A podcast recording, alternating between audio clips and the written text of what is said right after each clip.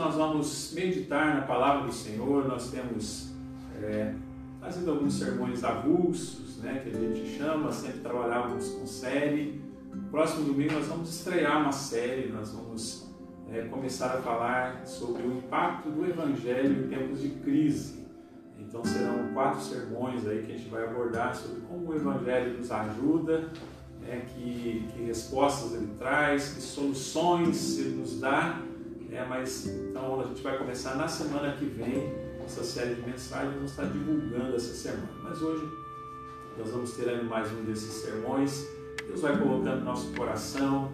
Ah, eu começo a pensar assim, tudo que, que eu consigo pensar é levado para esse tempo né, que nós estamos vivendo. Não tem como a gente pregar outra coisa a não ser a palavra de Deus voltada para responder, para nos dar ânimo, estímulo, encorajamento, direções, diretrizes né, para esse grande desafio que nós estamos enfrentando.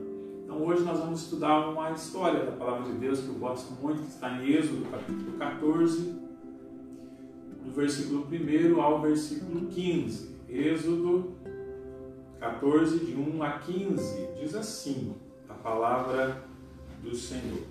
Disse o Senhor a Moisés: Fala aos filhos de Israel que retrocedam e se acampem de frente do Piaiote entre Migdol e o mar, diante de Baal-Zephon, em frente dele vos acampareis junto ao mar.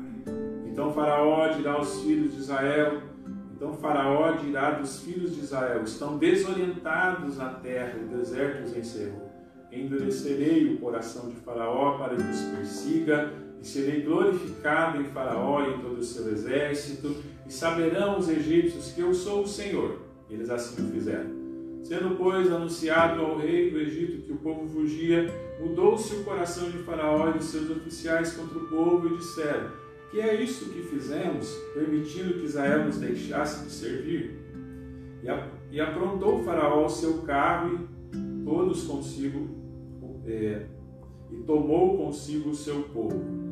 Tomou também seiscentos carros escolhidos e todos os carros do Egito com capitães sobre todos eles, porque o Senhor endureceu o coração de Faraó, rei do Egito, para que perseguisse os filhos de Israel, porém os filhos de Israel saíram afoitamente. Perseguiram-nos os egípcios todos os cavalos e carros de Faraó, e os seus cavalarianos e os seus exércitos alcançaram acampados junto ao mar, perto de Piairote, de fronte de Baal-Zephon. E chegando Faraó, os filhos de Israel levantaram os olhos e eis que os egípcios vinham atrás deles e temeram muito. Então os filhos de Israel clamaram ao Senhor. Disseram a Moisés: Será? Será por não haver sepulcros no Egito que nos tirasse de lá para que morramos nesse deserto? Por que nos trataste assim, fazendo-nos sair do Egito? Não é isso que te dissemos no Egito? Deixa-nos para que sirvamos os egípcios? Pois melhor nos fora servir, servir aos egípcios do que morrermos no deserto. Moisés, porém, respondeu ao povo: Não temais, aquietai-vos e vede o livramento do Senhor que hoje vos fará, porque os egípcios que hoje vedes, nunca mais os tornareis a ver.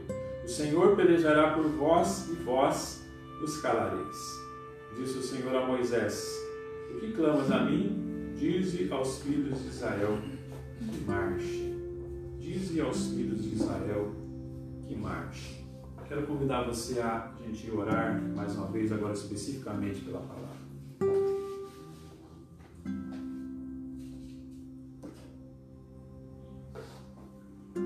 Senhor, obrigado, Pai, por esse encontro que o Senhor nos dá.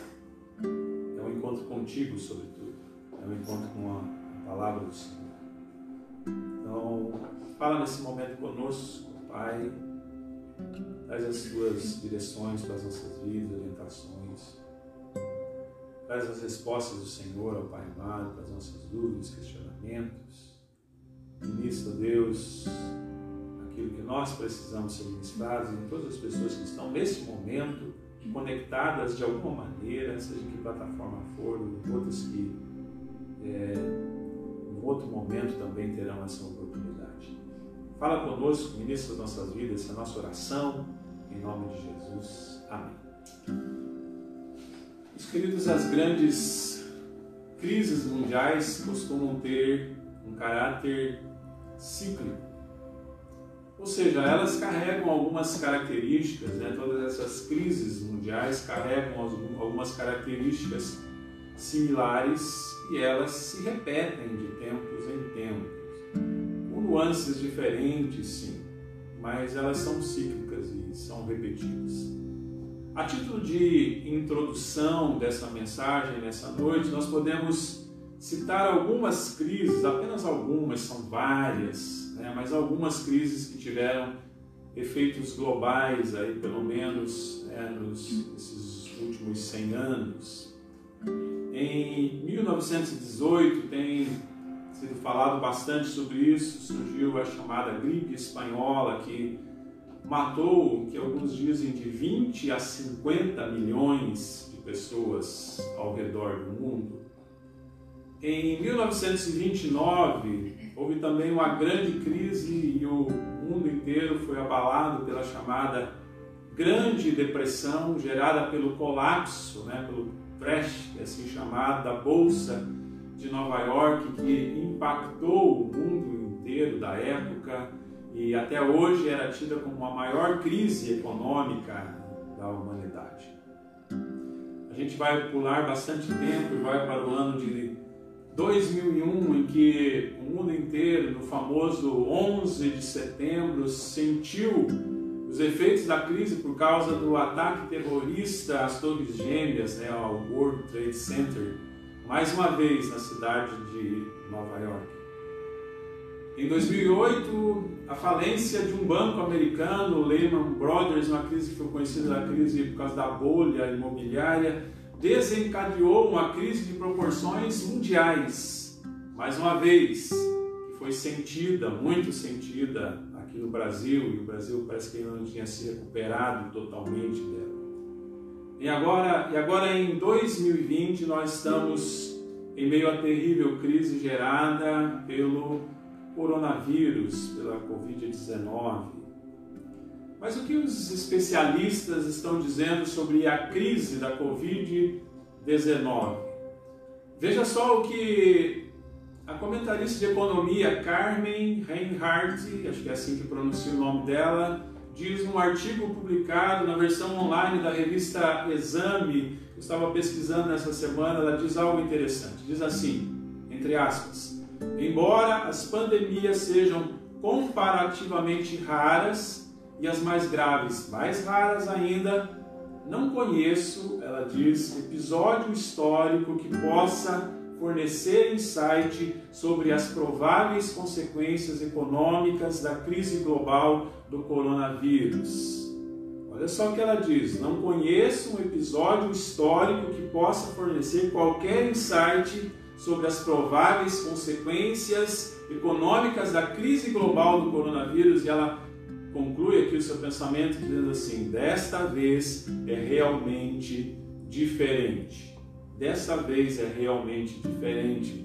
Palavras fortes desta articulista da revista Exame. Nós estamos falando de uma crise, então, segundo essa articulista e para muitos outros especialistas, de uma crise nunca vista. Estamos falando de um problema sem precedentes, estamos falando de uma crise de proporções inéditas. Inéditas. Essa palavra é usada para pouca coisa no mundo. Há muitas coisas é, inéditas que são fantásticas. Ah, vamos pensar um pouquinho aqui, ainda nesse início de ministração. O ineditismo de ver um filme de suspense pela primeira vez. Né? Gabriel, Aline, Mateus gostam de filme de suspense? Né? Não, não gosto. Não acertei muito aqui, né? Mas eu sou um fã de filme de suspense, aquele assim que você fica é, querendo descobrir quem foi que cometeu o crime, quem que é, quem, quem, que é, quem que é o vilão da história. Né? Então, aí chega lá no final você descobre. A segunda vez que você vai assistir já não tem muita graça, você já sabe o que vai acontecer. Mas há o ineditismo. O ineditismo de voar de avião pela primeira vez, né? antes tinha muito isso, agora é uma coisa muito mais comum. O ineditismo do primeiro beijo, né? alguns agora né, estão se lembrando disso. O ineditismo do dia do casamento, né? algo absolutamente inédito. Ineditismo de ver o primeiro filho nascer, essa é uma coisa realmente inigualável. Ou ineditismo de ver as cataratas do Iguaçu pela primeira vez, né? se você não foi ainda, recomendo. Ou ineditismo de subir ao Morro da Cruz em Florianópolis, não sei se você já fez isso, e ver uma paisagem deslumbrante, 360 graus por todos os lados. Essas coisas inéditas são boas, mas ao enfrentar uma crise, aliás, mas enfrentar uma crise inédita não é tão empolgante assim. Talvez diante dessa crise inédita que nós estamos enfrentando, talvez você já esteja cansado. Talvez você já esteja impaciente, querendo sair de casa, que a vida continue, que volte ao normal. Talvez está querendo trabalhar, talvez está querendo ir para a escola, talvez ou talvez você já esteja desanimado, talvez você não aguente mais, é isso que está dizendo, talvez você esteja temeroso em relação ao futuro, talvez você já esteja querendo chutar o balde, é isso. E para falarmos, queridos, sobre crise, sobre essa questão da crise inédita, eu quero lançar mão nessa noite desse texto bíblico que sempre mexeu com o meu coração, sempre gostei dessa porção das Escrituras. É uma história bíblica fantástica o povo de Israel havia acabado de viver um dos melhores momentos da sua história. Haviam deixado o Egito depois de 430 anos de cativeiro, havia muito entusiasmo nos seus corações, porque enfim eles estavam se dirigindo à tão sonhada terra prometida. Deus havia agido com mão poderosa e os tirado do Egito, coisa tremenda, maravilhosa. Todavia, aquilo que parecia ser o melhor momento da história estava prestes a se tornar um completo fiasco. A alegria da partida se torna num pânico por causa da destruição iminente. A perspectiva da liberdade se transforma numa prisão, porque agora eles estavam fechados, cercados por todos os lados. A euforia sem precedentes cede lugar à realidade de uma crise sem precedentes a libertação inédita nos coloca numa crise inédita. Meus queridos, a crise inédita na terra requer ações inéditas de Deus e atitudes adequadas do povo de Deus. Quando há crise na terra e simplesmente não sabemos como agir, nós temos que seguir as orientações de Deus e aguardar as soluções do alto seremos sábios se aprendermos logo esta lição. É exatamente sobre isso que eu gostaria de falar nessa noite. O tema dessa mensagem é Crise inédita, soluções inéditas. Para uma crise inédita são necessárias soluções inéditas. E quando nós olhamos para essa crise inédita, logo de cara, eu quero dizer que Deus fez quatro coisas totalmente inéditas para salvar o seu povo. Vamos ver o que Deus fez aqui. Quatro coisas inéditas Deus fez. Primeiro, Deus ordenou que o povo avançasse sobre o mar. Quando a gente lê a Bíblia, a gente não tem muita noção do que isso significa. Dois milhões de pessoas são ordenadas a atravessar o mar, só que o mar estava cheio, estava ali à frente. Então Deus ordenou que o povo avançasse sobre o mar. Isso não é algo que se faz todo dia. Não havia precedentes históricos para esta atitude. Se eles pesquisassem ali no Google, não ia aparecer nada sobre isso. A segunda coisa que Deus faz é que Deus mudou a nuvem da frente para trás. Havia uma nuvem que ia os guiando, mas essa nuvem, agora da parte de Deus, sob as ordens de Deus, é mudada da frente do povo para trás, exatamente para colocar uma barreira de proteção entre o povo de Israel e os egípcios, para que os egípcios não chegassem até o povo. A terceira coisa que Deus faz é que Deus abriu o caminho no mar Deus ordenou que o povo avançasse, Deus mudou a nuvem, Deus abriu o caminho no mar, ou seja, Deus operou um milagre sobrenatural jamais visto, um milagre inédito. Essa não é uma coisa que se vê todo dia. E a quarta coisa é que Deus fez o mar voltar e aniquilar os egípcios. Todos nós conhecemos bem essa história, nós já assistimos um montão de filmes que mostram essa cena. Deus aniquilou os inimigos do seu povo e Deus completou a sua operação de resgate, Deus operou de maneira inédita. Mas a pergunta principal com a qual quero lidar nessa noite é: diante da crise inédita que requer soluções inéditas da parte de Deus, que atitudes nós precisamos ter como povo de Deus? Se há uma crise inédita, como os especialistas têm falado, que requerem soluções que ainda não existem, que precisam ser pensadas, soluções inéditas, que atitudes nós precisamos ter como povo de Deus? Talvez essas atitudes não são inéditas. São as atitudes triviais, que a gente pode chamar de comuns, mas que são muito abençoadoras, que podem fazer toda a diferença nesse momento. Vamos lá então, queridos. Em primeiro lugar, nós precisamos obedecer com convicção. Essa é a primeira lição principal dessa noite. Nós queremos ver as coisas inéditas de Deus acontecendo, Deus agindo de uma maneira sobrenatural. Como povo de Deus, nós precisamos obedecer com convicção. A chave da solução está exatamente no primeiro versículo desse texto, que às vezes a gente nem a gente passa despercebido. A Bíblia diz assim: Disse o Senhor a Moisés. Apenas isso. Disse o Senhor a Moisés essa expressão. É importante lembrar, queridos, que o povo de Israel havia sido cativo durante 430 anos, eu já falei sobre isso. Então Deus suscitou os libertadores, Moisés e Arão, para tirá-los desse cativeiro. Houve uma ordem clara: saiam do Egito e vão para a terra de Canaã, terra prometida. E eles estavam obedecendo essa ordem divina, mas de repente vem uma ordem contrária e aparentemente suicida. E a ordem agora, a, a ordem antes era saiam do Egito e vão para a terra prometida, mas a ordem agora é retrocedam e acampem. Talvez Moisés deve ter perguntado assim, Deus, será que eu, a mensagem chegou direito? Será que eu entendi? É isso mesmo que o Senhor está falando agora? Está aqui, disse o Senhor a Moisés, e o Senhor falou claramente isso, retrocedam e se acampem. Essa ordem agora parecia ilógica.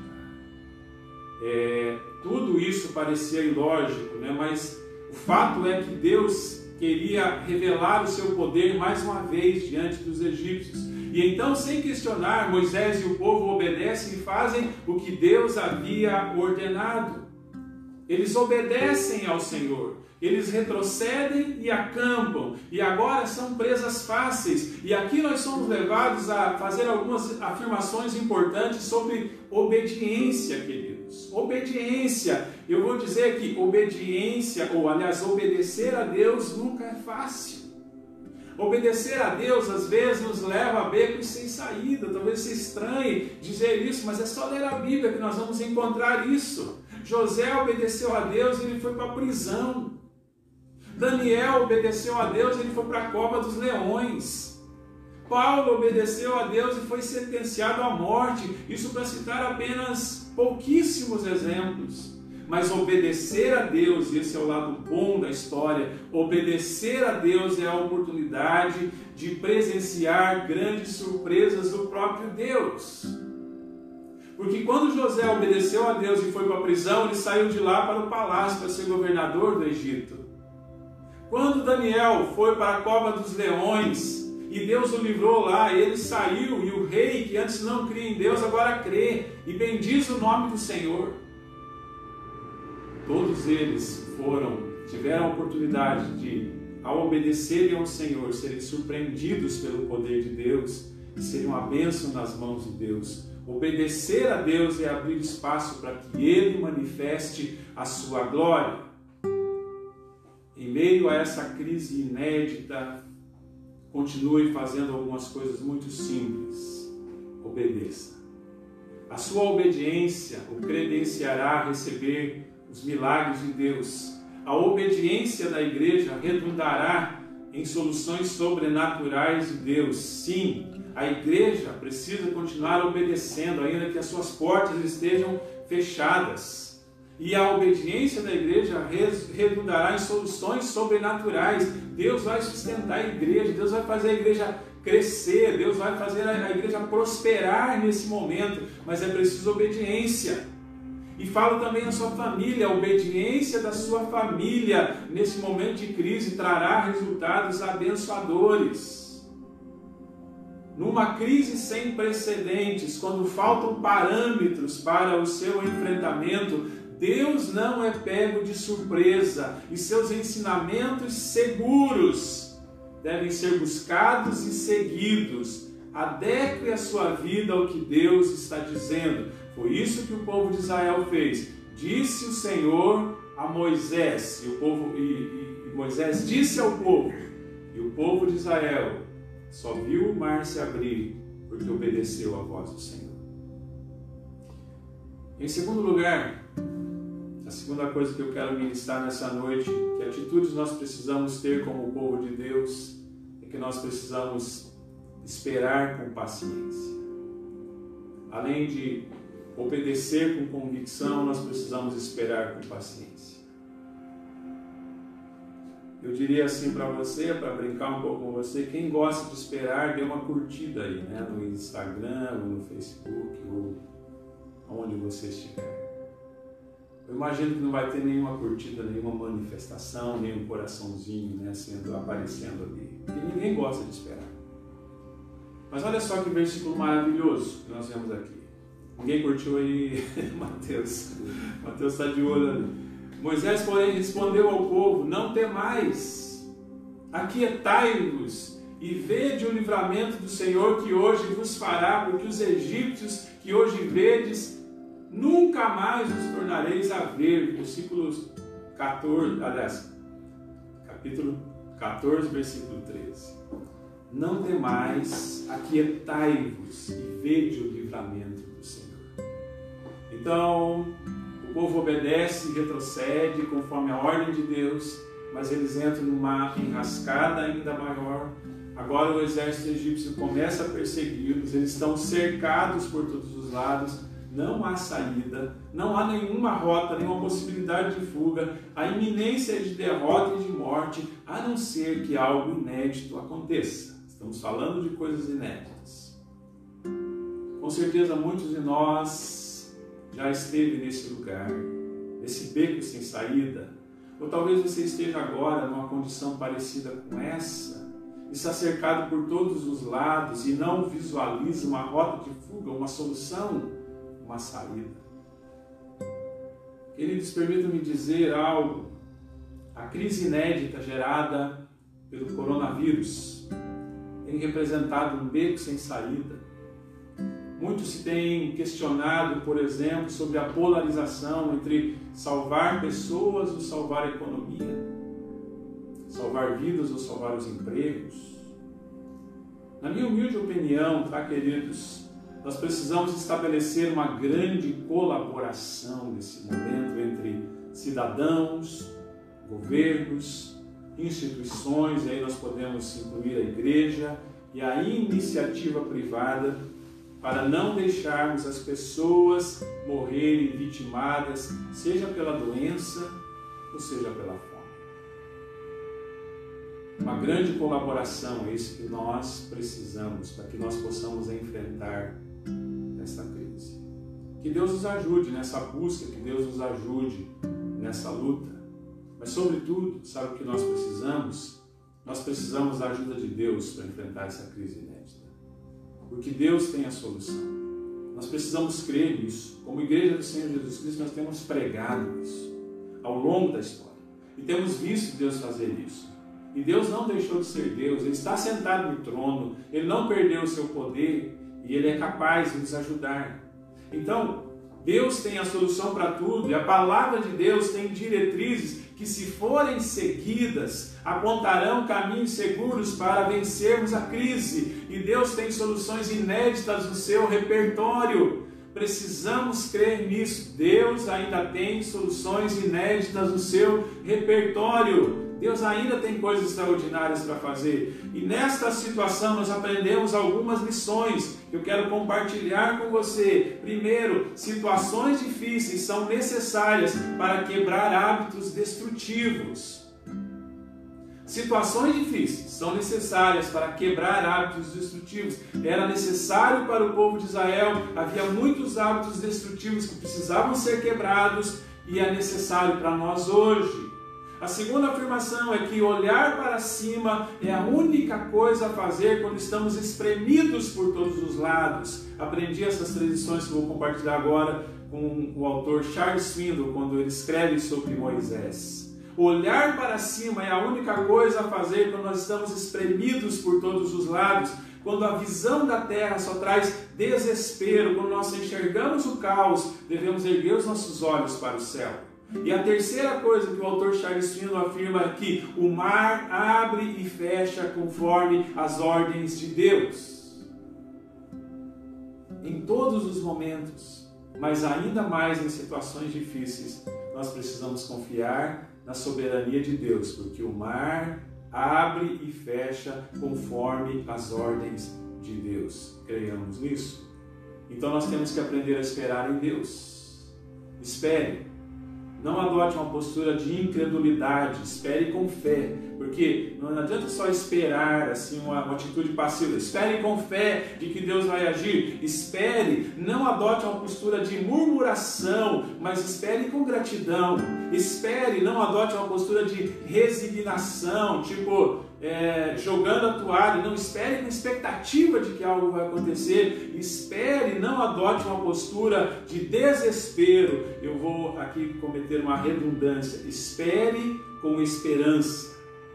Você me entende? Espere com esperança.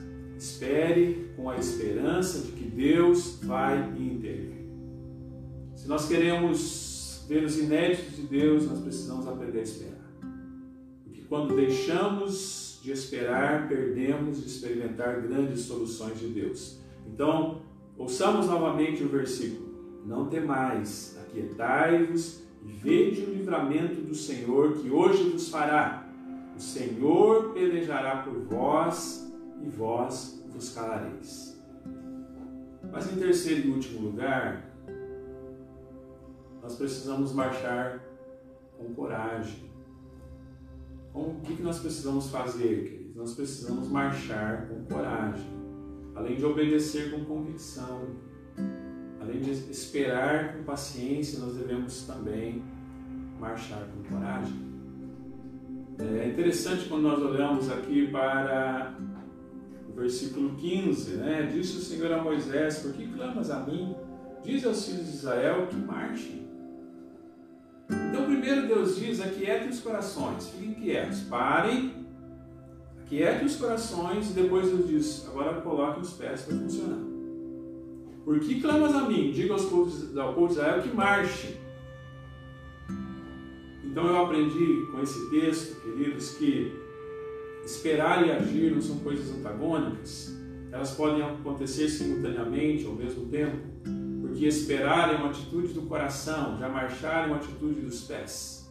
O coração está quieto, esperançoso e confiante, o corpo está em movimento em direção ao milagre de Deus. Então é isso que o povo de Israel precisava entender.